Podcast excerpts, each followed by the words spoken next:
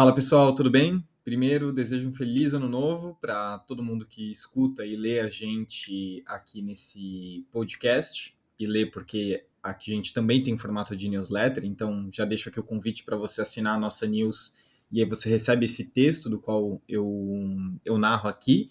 E que seja um ano de muito sucesso para todo mundo.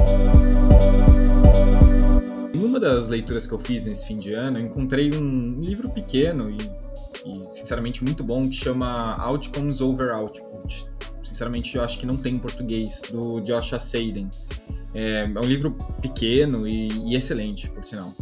É, ele atualiza muitos dos conceitos que o Andy Grove ele trouxe no livro High Output Management, né? ou Gestão de Alta Performance em português. E ele atualiza esses conceitos para um mundo que não só entrega produto, mas também entrega serviço e produto em forma de serviço. E em uma das partes desse, desse livro, ele traz muita clareza sobre conceitos, e aqui eu traduzi livremente, sinceramente nem eu gostei tanto da minha tradução, mas os conceitos são entrega, é, que seria output, resultado, que seria outcome, e impacto, que naturalmente é impact. E o que ele fala é: fazer uma gestão por entrega, ou seja, por output, é ruim porque você foca no que deve ser feito e não no que entrega valor para o cliente.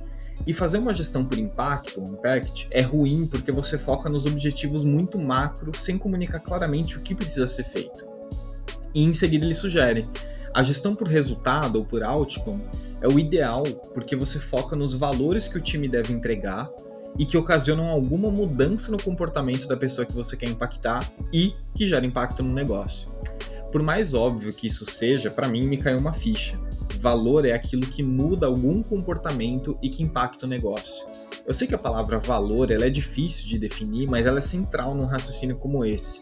E naturalmente, essa explicação que eu dei anteriormente já leva a gente em direção ao valor sem a gente ter que pensar sobre ele. Então, o que eu sugiro no seu planejamento para esse ano é foca nos resultados, nos outcomes que devem ser gerados e não só na entrega, no output, ou no impacto ou impact, é, independente do seu nível hierárquico. É isso, pessoal. Um abraço, a gente se vê semana que vem.